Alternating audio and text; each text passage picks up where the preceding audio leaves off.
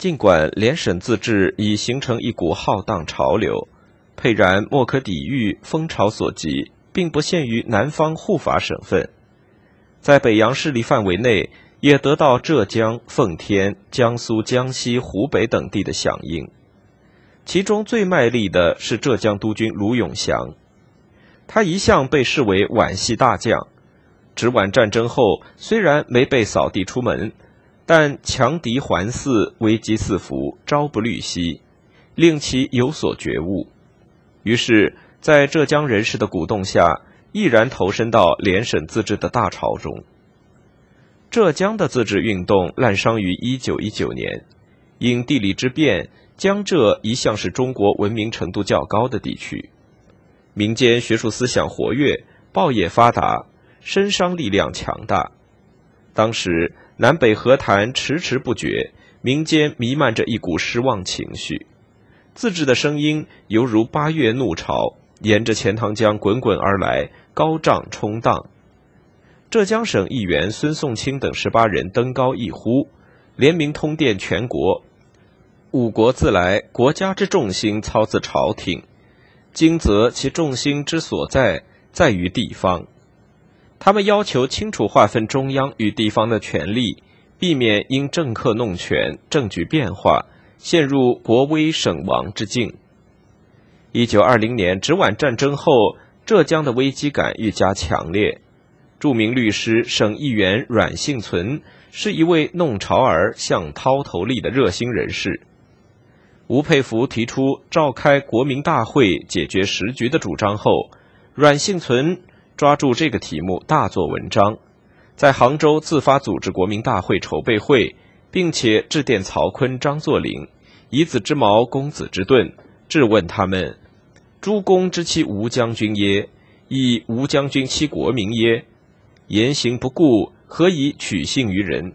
信用失而人心去，人心去而诸公休矣。国民大会虽然没有开成，但自治的空气却因此热浪盈天。十二月八日，阮幸存在省议会呈交提案，请尽快召开浙江省自治法会议，并附上一份省自治法会议组织法的草案。他说：“省自治法应由各省自己制定，并不是中央集权者所说的地方制度，以取划一主义。”各省人民制定此法，即行使人民固有之主权，与约法并无抵触。这一见解得到吕护浙籍名流楚辅成、王正廷、沈君儒、蒋志友等人的呼应。一九二一年元旦，北洋政府让各省选派代表来京开地方行政会议，讨论地方自治，但浙江省议会议员程逸轩认为。此举只是拖延之计，名为讨论自治，实则阻挠自治，与民意相违背。浙江应拒绝参加。他的提议获得多名议员的赞同，于是在这次会议上，浙江这样的重要省份竟然缺席，变成了一个引人注意的信号。浙江自治已响起了启程炮。接下来的事态发展一发不可遏制。北方选新国会议员时，阮幸存在省议会提出，浙江无需凑此热闹。北洋政府绝无实行民主的诚意，所谓选举无非是假借民意谋取私利。结果在省议会的反对下，浙江省下令停止选举。四月二十二日，浙江省议会议员李次九、王廷阳、林文琴、阮幸存等人发起组织省县七成会。设临时事务所于浙江省教育会，五月二十二日正式开成立大会，有一千多人参加，气氛热烈。阮幸存在会上再次慷慨陈词，痛批北洋政府违背人民利益，已无可与为。各省人民又无武力足以驱北洋军阀出境，只可用不流血的革命方式，即自定省县、自选省长。若是，则北洋军阀在各省的地位即失去法律上的保障。会后即着手讨论制宪程序，并推举代表赴省议会请愿。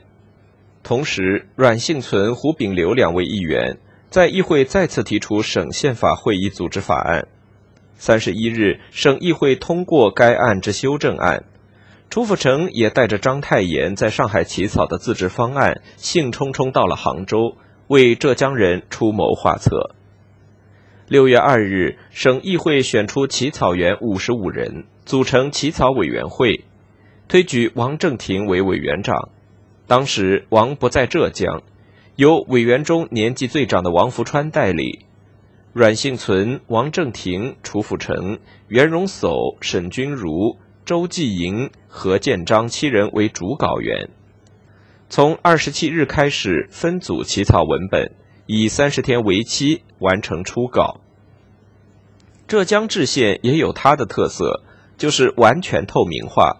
允许本省普通公民出席旁听讨论，草案拟成后，成立宪法会议审查，以六十日为会期，通过后由宪法会议宣布。六月四日，卢永祥发表反对北方国会选举，主张各省自定省县的豪电。早在四月二十三日，卢永祥曾发表通电，主张废除督军制，也引起全国轰动。而这份豪电更是耸动全国官听。卢永祥宣称：“年来政党视线集中中枢，野心家复京津焉保持中央集权之名，以为道国匪己之变。十年久乱，正作此病。国人惩前毖后，未与其物中央集权之虚名，屡为大不掉之实祸。何如分权于地方？”必群才各有效用之徒，先以省县定自治之基础，既以国县保统一之旧观，改弦更张，斯乃正本清源之道。豪电发表后，马上得到陕西、湖南、广东、湖北、四川、云南、贵州等地军政长官的热烈响应，河南、广东、山东等省的省议会也先后来电支持。江苏、福建等省甚至派员专程到浙江实地考察取经。骤然间，在中国浑浊的天空上，仿佛又多了一颗光芒四射的星星，与湖南、广东争辉。分布各地的浙江人对家乡自治制县都表现出极大的热情。旅沪浙人于六月十九日成立浙江省县协进会。以促进本省制县完成地方自治，使浙江省为中华民国组织中一自治省的宗旨。主要成员有李植武、张兴甫、蒋祝清、许一飞、黄宪廷、楚辅成、费公侠、吴志豪等。其中，楚辅成是原国会副议长，在浙江无人不识。李直武担任过前清提督九门步军巡捕五营统领。是上海青帮大佬之一，张兴甫是《新世界日报》的编辑，徐建侯是《爱国晚报》的经理，邬建豪是上海各路商界总联合会的常务理事，都是活跃于浙江的文人。六月三十日，浙江省宪法草案脱稿，条文中值得细品之处甚多，如在省民之权利义务条文中，对人民所应享有的权利。包括男女平等权、自由居住迁徙权、用语言、文字、图画、印刷及其他方法自由发表意思之权、集会结社权、诉讼权、担任公职权、请求救济权，皆有细致的规定。又如，省民被拘押时，实行拘押处分之机关，最迟需于六小时内以拘押理由通知本人。沈明被拘押时，本人或第三者均得以出庭状，请求法院于二十四小时内提至法庭审查其理由，法院不得拒绝之等规定，都彰显出对人权的尊重，备受世人称颂。七月四日，由起草委员大会开始讨论。七月十二日，省宪法草案及其实行法三读通过。七月二十三日召开浙江省宪法会议，七月二十七日宪法会议在杭州高桥巷省议会开第一次正式大会，选举王正廷为议长，楚辅成为副议长，议员共二百零七人，除五十五名起草委员外，还有来自各县议会的七十五人，以及补选各法团的代表七十七人，以解决各法团参加制宪的问题。八月五日，会议通过《浙江省宪法会议组织法》补充条款。八月十二日，会议通过由阮幸存执笔的《浙江省自治宣言》，提出四大主张。一，自宣言之日起，凡基于固有主权之发动，在国宪实行前，所有向属于中央政府之事权，在本省范围内一律保留之。二，自宣言之日起，凡以中央名义对外一切政治行为关系本省利害者，非至依本省宪法锁定正式政府。决议同意之日，概不认为有效。三，自宣言之日起，所有现行法令违反本省自治主义或因而妨害公共治安者，本省得以自治权宣告其失效。四，基于本省自治权之作用，在宪法会议组织法实行后，所有本省第三届议会之选举及县自治法之施行，即废止之。经过宪法会议三读，一九二一年九月九日上午十点，浙江省宪法正式公布，俗称“九九宪法”，由省议会汤国琛议员执笔，恭恭敬敬以楷书抄录宪法一部，省宪法会议全体议员盖章，送浙江省立图书馆永久保存。浙江制宪得到督军与省长的支持，双重保险。本应顺风顺水、轻舟飞渡，毫无悬念，据料却困难重重，最后竟至阴沟里翻船。究其原因，不是外部阻力，而是省议会自身问题作梗。因第二届省议会任期已经届满，按旧有的省议员选举法，一九二一年七月一日为第三届浙江省议会议员初选期，随后将择期复选。到底是等省县颁布实施后按新法选举，还是按旧的选举法选举？一涉及个人权利，便众说纷纭，难以调和了。新旧之法区别在于，旧法是按选民比例间接选举，而省县则规定议员由直接选举产生。宪法会议认为省县省选存在根本抵触，不能并行。要求缓办选举，等省县正式实施，但省政府坚持必须马上按旧法选举。一部分商界人士也不耐烦，纷纷表示人民有纳税义务，即有选举之权。当此省县未制定以前，如停办省选，即系剥夺公权，公权既被剥夺，以后便可不负纳税之义务。反对省县的一个理由。是说，宪法会议里的浙江人许多常年在外地生活，对家乡情况十分隔膜。官司打到卢永祥那儿，他模棱两可地说：“议会三年改选是人民自有的公权，应否停缓，应听人民决定。”他既不反对选举，也希望省县早日实施。省县派与省选派两造各有依据，似乎都可以成立。但最后没有如卢永祥所说让人民决定，而是由省政府强销选举方案。一九二一年七月一日，大部分县区在吵闹声中开始初选，也有一部分县区拒绝。随着选举进行，各地的纷争犹如烈火烹油，火药味越来越浓。有人拉帮结党，纠结成群，准备械斗；有人甚至煽动警备队滋事。四乡警号频传，一夕数惊。卢永祥时而要求复选暂缓数日，继而又改口说由省长做主，不予过问。他态度含糊，其中一个原因是他立即山东，并非土里生土里烂的浙江人，在浙人治浙的大潮流下，难免有点底气不足，不敢太过拉偏架，以致招风入怀，动摇了自己的地位。八月二十三日，嘉兴补行初选时，在现场观察的楚辅臣认为选举有舞弊情况，提出质问。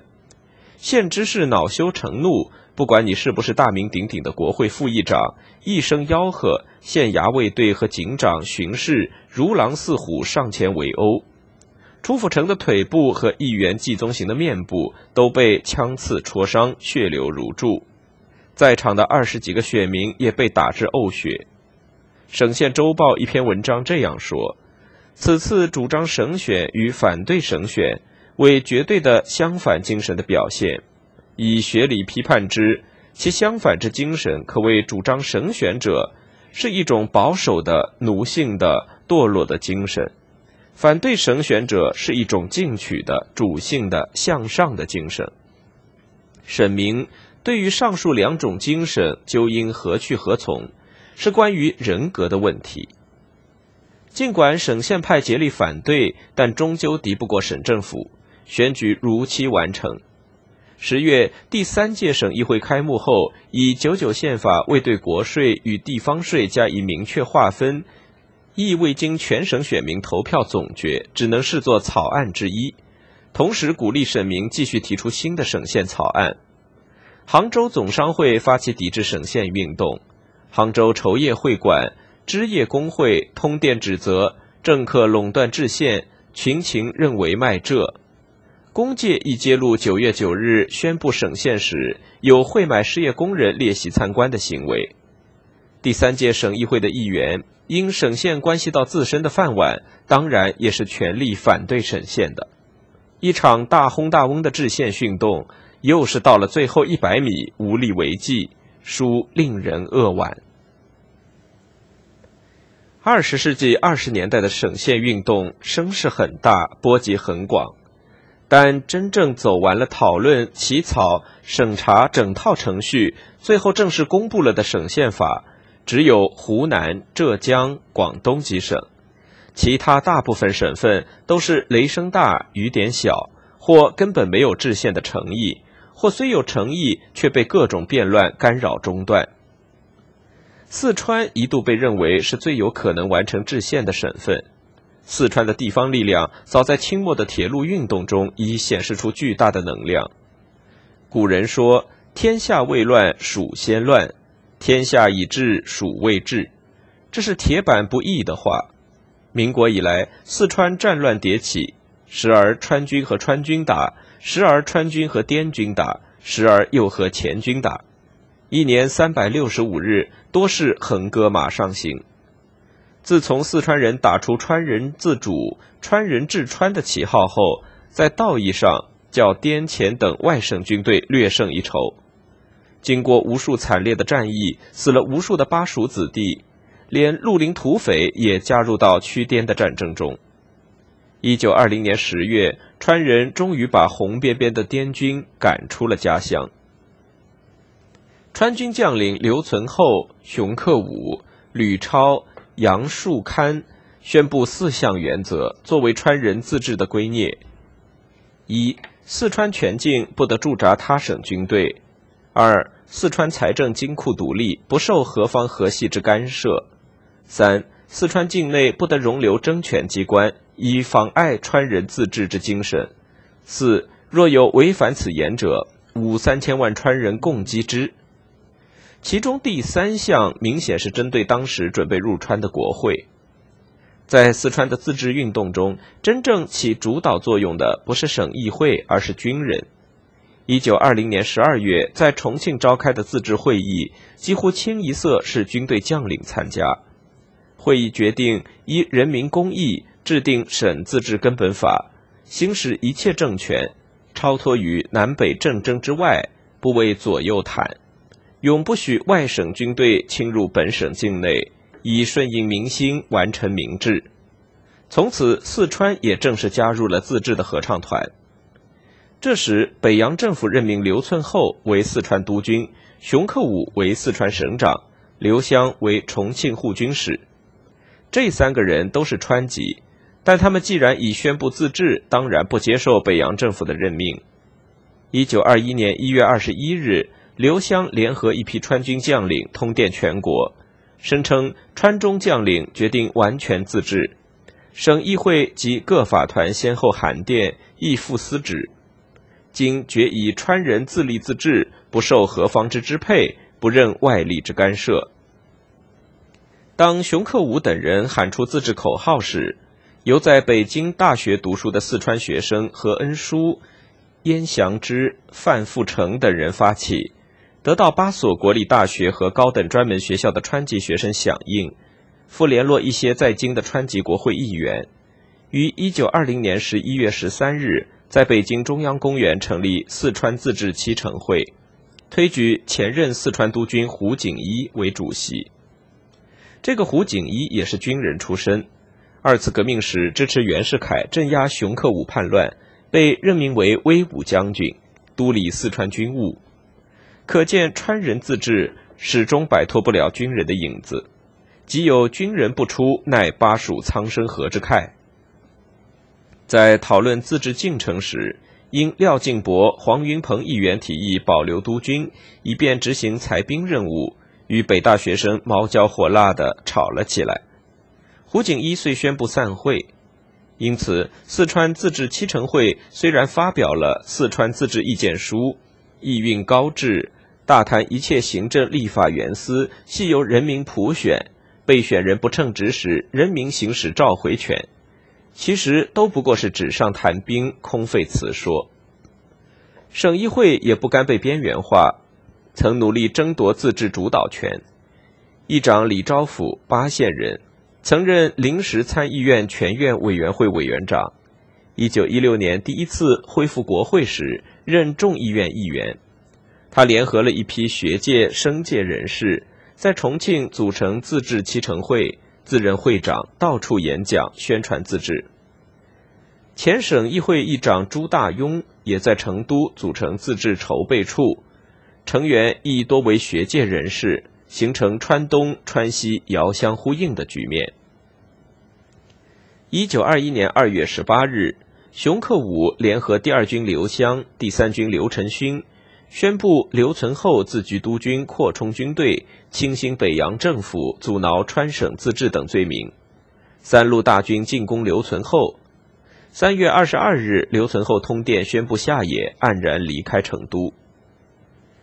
省议会立即在成都集会，作出四川独立自治的决议，宣布：一、四川于中华民国合法政府未成立以前完全独立自治，不加入南北政争，无论何种官吏均不受南北政府任命；二、废除督军及类似督军之制度；三、实行裁兵，全川军费至多不能超过四分之一年度之预算；四、民选省长。以为实现明治之初步，这是议会试图夺回自治主导权的一次宣誓。四月三日，四川全省各县推举代表，在重庆召开四川自治联合会成立大会，省议会复召开临时会议，专门讨论如何制定省县。当时有两种意见：一为省议会直接起草省县，交由各县议会通过。或全民公决后实施，一为省议会制定出省制县会议组织法，由省民根据组织法直接选出代表组成制县会议。两派意见并没有根本的分歧，然而却公说婆说相持不下，宝贵的时间就在议员的谈空说有之间如箭飞逝。六月六日，四川各混成旅旅长以上将领二十四人。共同推举川军第二军军长刘湘为四川总司令兼省长。七月二日，刘湘正式上任。几乎在所有自治省份中，省长民选都是基本的目标之一，而四川竟然在自治的旗帜下由军人公然推举省长。所谓自治，已是败兆必成。虽然军人推举未必就不能实现明治，但四川已经有了省议会。军人绕开议会另搞一套，然后要议会背书，这已不是明治，而是军制了。果然，刘湘上台后完全撇开省议会，自行宣布着手筹备制宪，省议会这才如梦初醒，一面通电批评军人，倘必一意孤行，蔑视本会所商讨组织法案，势必牵动民政根本问题，各走极端，必非川府。一面加快制宪步伐，仓促选出四川省县筹备员，准备起草省县。正所谓晴天不肯走，只待雨淋头。这时刘湘其势方志，怎么会向议会让步呢？由于没有军队支持，制宪一直拖而不决。待至一九二二年，川军第一军与第二军又爆发内战，这回轮到刘湘战败下野，四川政局得以喘息的空隙。八月九日，四川省宪法筹备处匆匆成立。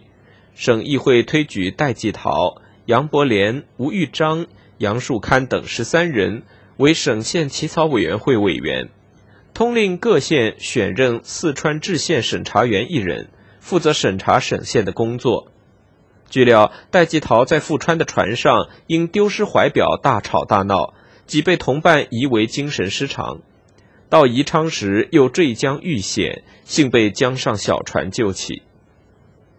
在四面刁斗、战马嘶鸣声中，宪法起草委员会开始讨论公民的权利与义务，研究哪个官职应由直接选举产生，哪个官职应由间接选举产生。巨拙自争，碾断胡须。然窗外白昼如夜，大雨如注。他们这些风雨中的表窗匠，究竟又能做些什么？这是他们不愿想也不敢想的问题。天下动之至易，安之至难。一九二三年三月，起草委员会完成起草工作，呈交了一份四川省宪法草案，给审查委员会审查。可惜生不逢时，四川又爆发了战争。原第二军第九师杨森在吴佩孚支持下杀回重庆，刘存厚部趁机卷土重来，由陕南进兵川北，占据成都。熊克武领军反攻，收复成都，杀得刘存厚倒戈而走。孙文任命熊克武为四川讨贼军总司令，北洋政府又任命刘湘为川康善后督办。这一场南北大混战，战火所及，庐舍为虚，把四川这个富饶美丽的天府之国变成血肉横飞、鬼哭狼嚎的人间地狱。所谓自治，实为自杀。结果，辛辛苦苦弄出来的省县草案，连审查的机会都没有，便沦为一堆废纸。